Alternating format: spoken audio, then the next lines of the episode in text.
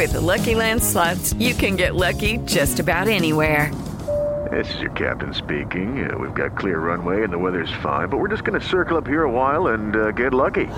No, no, nothing like that. It's just these cash prizes add up quick. So I suggest you sit back, keep your tray table upright, and start getting lucky.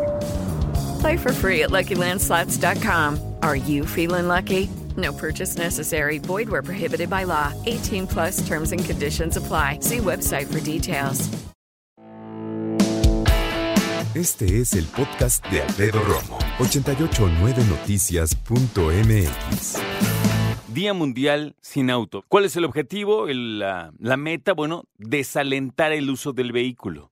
Fomentar que usemos más el transporte público, la bici, eh, unidades no motorizadas, que caminemos, que no generemos contaminación ambiental y que obviamente generemos espacios seguros para que podamos hacer todo esto.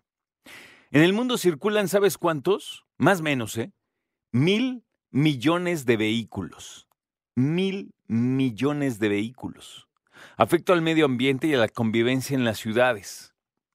A esto se le suma que cada año se anexan a nivel global 1.3 millones de muertes, así como entre 20 y 50 millones de traumatismos en peatones por accidentes viales. Traumatismos son golpes, básicamente. Una manera muy aterrizada de decirlo son precisamente golpes. Fíjate, yo quiero saber cuántos habitantes hay en el planeta Tierra. Yo diría que como 7000, pero vamos a ver. Ah, mira. 7.753 millones de personas habitan el planeta. Y tú así de, ¿qué, qué? Bueno, déjame te explico rápido. Hay, con poquitos tú. Tenemos mil millones de vehículos para 7.700 millones de personas. Esto quiere decir que solamente en promedio casi uno de cada ocho, tomando que 7.7, pues sube a 8, ¿no? Entonces, una de cada ocho personas, menos de una de cada ocho personas, tiene un auto en casa. Una de cada ocho. Eso es muy poquito. Ahora, todos diríamos, oye, ¿deberíamos de todos tener un auto? No. Deberíamos todos de tener buen transporte público para no necesitar un auto. Yo disfruto mucho manejar.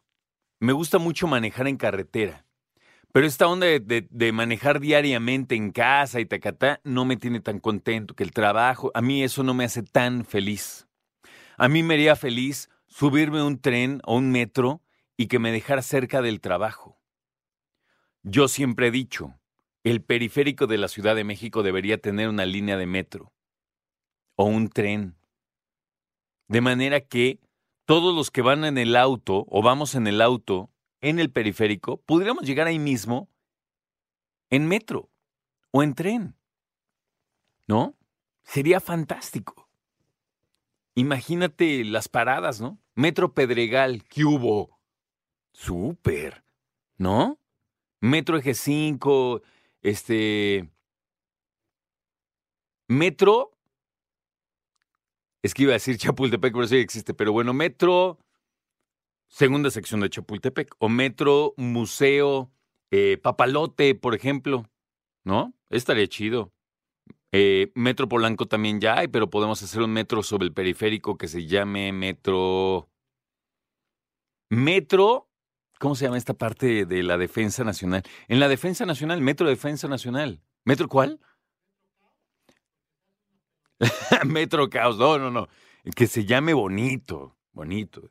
Ah, Imagínate esto, Metro Lomas Verdes, Metro Satélite, Metro Naucalpan, aunque hay cuatro caminos, ¿no? Pero, ¿sabes? O sea, me refiero a todo el periférico.